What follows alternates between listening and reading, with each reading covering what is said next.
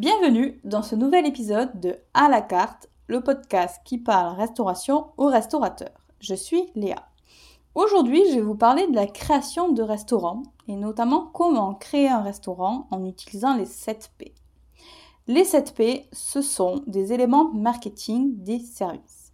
Le marketing des services a 7 P alors que le marketing des produits en a que 4 tout simplement parce que dans le service, il y a des éléments supplémentaires à prendre en compte. Les fameux 4P, quels sont-ils? On parle de produits, de communication, de prix, de distribution, de preuves physiques, de personnel et de processus. Je vais donc détailler ces 7 points dans cet épisode du podcast.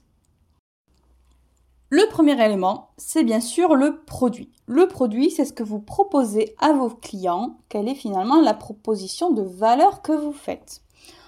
On y retrouve les produits que vous allez proposer, donc c'est-à-dire votre carte, le style de cuisine que vous allez faire, la carte en elle-même, sa longueur, les gammes qui composent votre carte, la profondeur des différentes gammes, les formules que vous proposez, le niveau de qualité aussi que vous souhaitez par le biais de votre prestation et la présentation de vos produits, c'est-à-dire le packaging pour tout ce qui est vente à emporter et livraison, et le dressage de vos plats pour le service à table. Quand vous pensez produit, vous devez penser à l'offre alimentaire, aux boissons, à ce que vous proposez et bien évidemment à la qualité et au packaging, à la présentation de vos produits.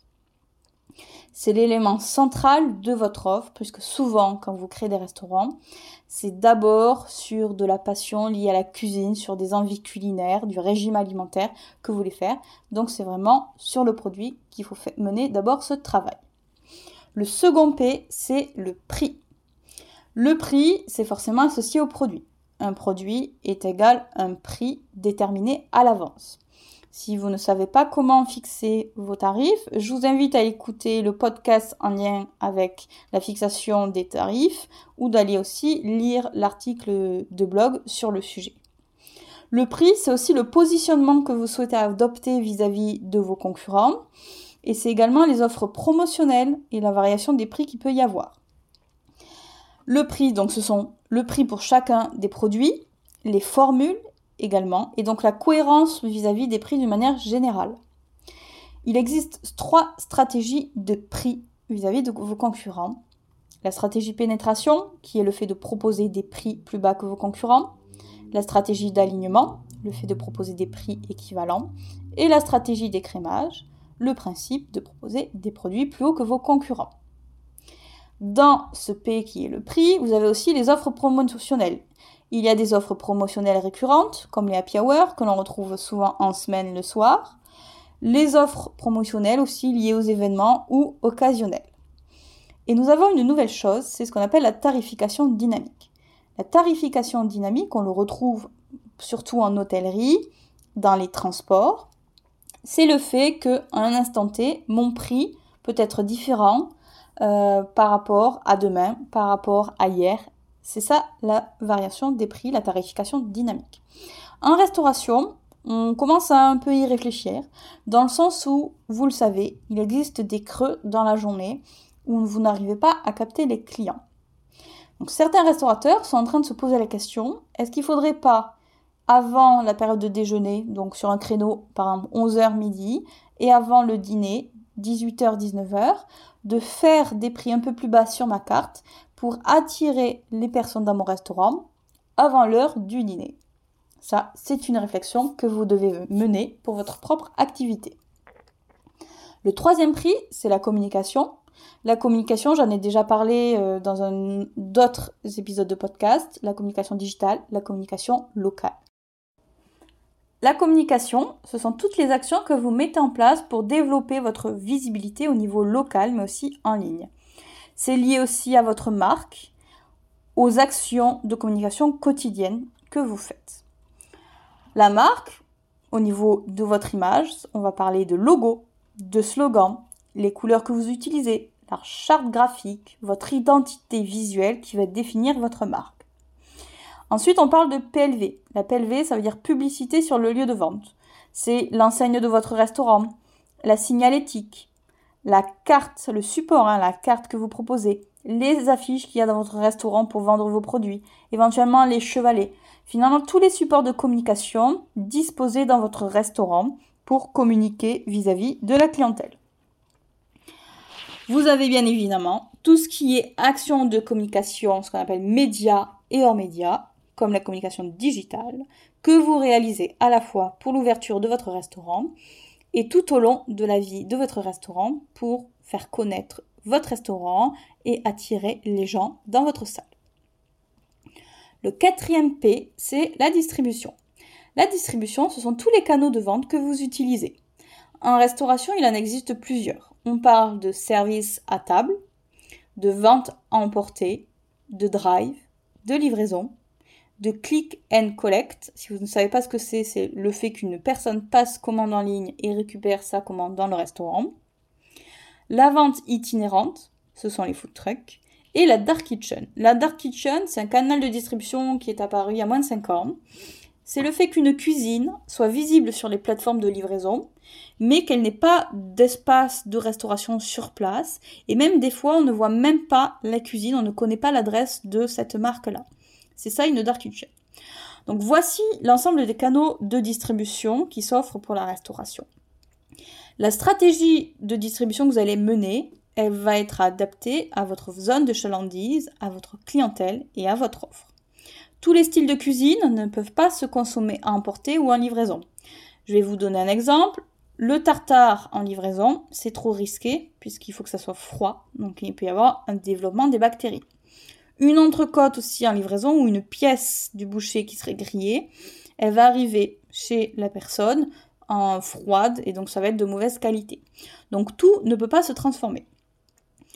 Autre exemple, McDonald's, que tout le monde connaît, avant le Covid, refusait de faire de la livraison à domicile, tout simplement parce qu'ils avaient peur que la qualité des produits, quand elle arrive au domicile des clients, notamment la température des produits, ne soit pas respectée et donc que la satisfaction des clients ne soit pas au maximum. Et puis vous connaissez la suite, le Covid est arrivé par là, et maintenant la livraison est devenue entre guillemets une obligation pour de nombreux restaurants, et c'est encore plus vrai en restauration rapide, et dans les zones de chalandise urbaines. Donc ils ont revu leur copie et ils ont fini par s'adapter, hein, parce qu'il il fallait vivre à l'époque. Donc ils ont proposé la livraison et ça reste en l'état. Je vais vous donner un autre exemple. Euh, pendant la fermeture Covid, les restaurants haut de gamme, donc ils faisaient du service à table, hein, le restaurant haut de gamme, il faisait 100% de service à table. il fallait bien vivre aussi, donc comme les restaurants étaient fermés, ils ont été obligés d'imaginer une offre à emporter pour au moins avoir un petit peu de chiffre d'affaires. Ils n'ont pas proposé la même carte que ce qu'ils avaient sur place, ils ont imaginé une nouvelle offre, plus pratique et adaptée à la livraison. Donc c'est pour ça que vous n'êtes pas obligé d'appliquer exactement la même carte à emporter et sur place ou même en livraison. C'est à vous de juger l'opportunité. Est-ce que vos produits sur place peuvent se faire en emporter ou est-ce que vous êtes obligé de revoir un petit peu aussi cette offre-là? Vous n'êtes pas obligé de proposer aussi l'ensemble de votre carte. Peut-être que tous les produits de votre carte sont possibles à emporter, mais vous voulez en sélectionner que certains. Ça, c'est à vous de faire ce choix en fonction de votre organisation, de votre zone de chandise et de la clientèle que vous visez. Parmi les différentes stratégies, je vais vous les citer. Donc vous avez le simple fait d'avoir que du service à table. La deuxième stratégie, c'est de proposer du service à table et de la vente à emporter avec exactement la même offre. La troisième possibilité, c'est de faire du service à table avec une carte et pour la vente à emporter, d'avoir simplement une sélection sur la carte. Et la quatrième, c'est d'avoir une carte totalement différente entre le service à table et la vente à emporter. Le cinquième point, donc des fameux 7P, c'est la preuve physique. La preuve physique, ce n'est autre que votre restaurant. C'est-à-dire l'emplacement de votre restaurant dans sa zone de chandise, c'est sa devanture, la composition des espaces, l'aménagement intérieur et extérieur, et puis bien sûr la décoration. Si je vous parle d'aménagement, forcément je vous parle de mobilier. Si je vous parle de décoration, je vous parle de matière, de couleur, de texture, de forme. Donc tout ça, ce sont des preuves physiques qui font référence à la vue. Et en complément, vous avez des preuves qui sont par exemple l'ouïe, donc toute l'ambiance sonore que vous allez proposer dans votre restaurant, et aussi l'odorat, l'ambiance olfactive, les odeurs qui vont être diffusées dans votre restaurant. Pour la preuve physique, donc ce sont les différents espaces de votre restaurant, qu'ils soient intérieurs et extérieurs. Par exemple, dans un restaurant, on va avoir un espace bar, on peut avoir un espace lounge, on peut avoir des tables, des canapés, vous voyez, des différents espaces, parce que je veux créer différentes expériences, différents espaces, offres, etc. Le mobilier, la décoration, avec des formes, des matériaux, des couleurs, du design, tout ça, ça donne en fait euh, un environnement particulier à votre établissement. Les brasseries, si je vous parle de brasserie, vous voyez exactement le mobilier qu'il y a. Ce sont des petites tables en fer plutôt rondes, avec des chaises en osier qui peuvent être tressées avec des couleurs. Ça, c'est vraiment la brasserie typique française. Pour identifier la physique, je vais vous donner un autre exemple. L'enseigne Buffalo Grill, donc qui vous connaissez certainement, illustre très bien cette preuve physique-là. Tout simplement parce qu'à l'extérieur du restaurant, ça ressemble à un bâtiment, en bois sombre avec des touches de rouge. Et à l'intérieur, j'ai des espaces comme si j'étais dans un train dans le western. Donc, ils ont mis des lampadaires qui font vraiment comme dans un train. On a des petites banquettes. On est dans des petites alcôves comme si on était dans un wagon. Au-dessus de la banquette, il y a un espace pour ranger comme pour ranger une valise. Vous voyez, tout est étudié pour que ça correspond à l'ambiance voulue, comme si j'étais dans un saloon. Autre petite touche, je ne sais pas si vous l'avez remarqué, mais les murs, enfin les portes qui mènent par exemple à la cuisine, ce sont comme des portes de saloon. Donc tout ceci, c'est la décoration et l'aménagement qui est donc la preuve physique, qui va faire, va rappeler le concept, va asseoir vraiment ce que vous voulez vis-à-vis de la clientèle. Si je vous parle de restaurant type industriel, normalement vous imaginez du bois, de l'acier, du fer. Si je vous dis un restaurant un peu type new-yorkais, vous allez penser des briques rouges, du fer forgé, peut-être des verrières. Vous voyez, on a comme ça dans notre cerveau des représentations physiques de choses. Et donc c'est ce que vous devez faire dans votre restaurant pour créer votre ambiance. Le sixième point, c'est le personnel. On fait référence bien évidemment à l'équipe.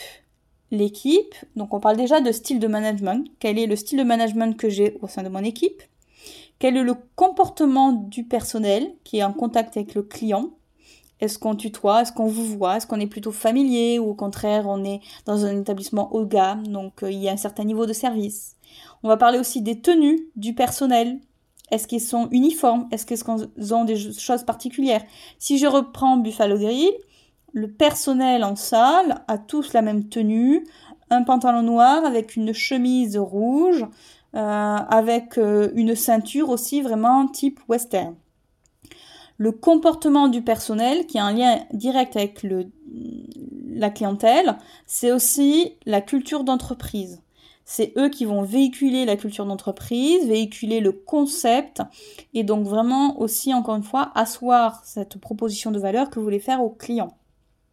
Et puis bien évidemment, vous savez aussi que parmi les points, les facteurs clés finalement de succès d'un restaurant, il y a le personnel, le contact que l'on a, le fait qu'il soit agréable, souriant, serviable. Le personnel peut vraiment être la bascule entre une expérience réussie et une expérience déplorable. Pour terminer sur les 7 P, il y a maintenant le process. Le process, c'est l'expérience du client dans votre restaurant. Ce sont tous les services que vous proposez à vos clients et qui construisent donc cette expérience-là et qui participent à sa fidélisation. Le process, donc c'est le processus, hein, il faut que ça soit cohérent avec les canaux de distribution, avec votre local. L'expérience client que vous imaginez sera donc formalisée par l'aménagement du restaurant, sa décoration et les outils que vous allez utiliser. Je vais vous donner un exemple pour le process. Vous proposez du service à table et de la vente à emporter, donc ce sont deux canaux de distribution. Vous souhaitez vraiment gagner en rapidité et donc vous allez installer pour la vente à emporter des bornes de commande. L'emplacement des bornes de commande est très important et ce n'est pas du tout anodin, tout simplement parce que vous allez avoir deux publics qui vont cohabiter dans votre restaurant. Vous allez avoir les personnes qui vont rentrer dans votre restaurant pour être servies à table, donc ils vont entendre qu'un serveur par exemple vienne les installer à table. Et vous avez les personnes qui vont rentrer dans votre restaurant pour commander et emporter. Ils vont se diriger vers les bornes et passer commande, puis attendre que leur commande soit prête et repartir avec. Vous avez ces deux profils-là qui vont cohabiter. Et si vous mettez par exemple vos bornes de commande dans un espace inapproprié, les clients qui attendent leur commande à emporter vont gêner les clients sur place. Donc ça peut avoir euh, de la confusion, de la désorganisation. Donc vraiment, le processus, ce parcours client doit être imaginé à partir du moment où il franchit votre restaurant, qui met un pied dans votre restaurant, quel est le chemin que vous voulez lui faire parcourir? Euh, et si vous avez différents types de canaux de distribution, il faut donc imaginer plusieurs parcours clients et arriver à les faire cohabiter ensemble. C'est ce qu'on appelle la gestion des flux, tout simplement.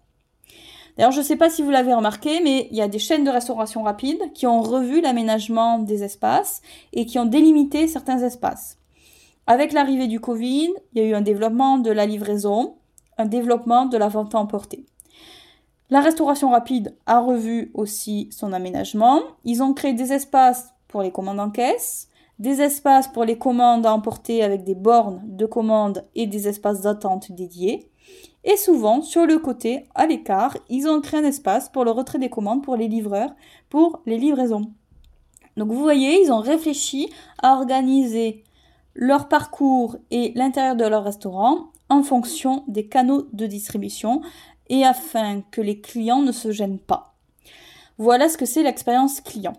L'expérience client, c'est aussi forcément tout ce qui est la gestion de la relation clientèle, comme la commercialisation, le fait de vendre, le personnel que vous avez en vente, qui va inciter par exemple à acheter, augmenter le ticket moyen avec les ventes additionnelles. C'est aussi la gestion des réclamations et c'est bien évidemment la fidélité. Ce qui veut dire dans ce processus-là, vous devez réfléchir à trois choses. La première, c'est le parcours client, de la prise de commande au service en passant par cette gestion de la satisfaction. Le deuxième, c'est la gestion de la, relation client, la gestion des réclamations, vous allez avoir, parce que vous en aurez forcément, la fidélisation et le programme fidélité que vous imaginez proposer. Et la troisième et dernière chose, c'est l'expérience du client, la prestation que vous voulez souhaiter faire vivre à votre client quand il est dans votre restaurant. Si je résume, ces 7 P, ce sont donc le produit, le prix, la communication, la distribution, la preuve physique, le personnel et le processus. il faut qu'il y ait une cohérence entre tout et que ça ne soit pas traité individuellement. Vous pouvez commencer par le produit et associer au produit, imaginer l'aménagement, le personnel et le processus. Vraiment, il faut de la cohérence pour améliorer la compréhension faite par le client de ce que vous allez lui proposer. Je vais vous donner deux exemples. Le premier, je souhaite proposer une offre de restauration rapide haut de gamme. Mon local est sale, mal décoré. Les packaging sont en plastique jaune fluo. Euh, forcément, là, vous vous rendez bien compte qu'il y a un désaccord entre mon positionnement de qualité, où je souhaite quelque chose de haut de gamme, et leur transcription du produit et de la preuve physique. Ce n'est pas cohérent. Autre exemple, je souhaite avoir un restaurant moderne. Je ne propose pas de commande digitale ni aucune solution technologique pour la commande, le paiement, les QR codes, voyez. Ma carte ne reprend que des classiques de la cuisine française. Aucune nouveauté.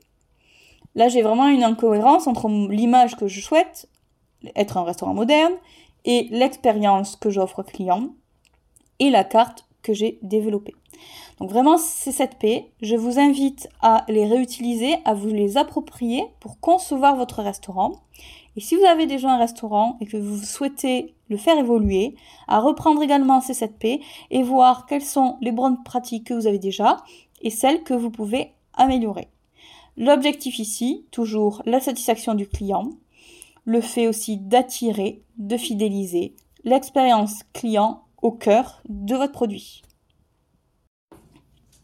C'est ainsi que ce nouvel épisode de À la carte se termine. Merci pour votre écoute. Vous retrouverez dans les notes de cet épisode les différents articles et notions auxquels je fais référence. Si vous voulez en savoir plus sur le sujet, consultez le blog à la carte sur foodie.fr, f2o 2dy.fr. Et si vous souhaitez vous être accompagné, formé ou former vos équipes, contactez-moi sur LinkedIn à Léa Chirac ou directement en m'écrivant à léa.chirac.foodie.fr. Chirac s'écrit comme Jacques Chirac et Foodie F2O2DY. Nos formations sont certifiées Calliope et sont disponibles sur le CPF, Pôle emploi, mais aussi un financement OPCO, notamment auprès du FAFI. A très bientôt pour une nouvelle écoute!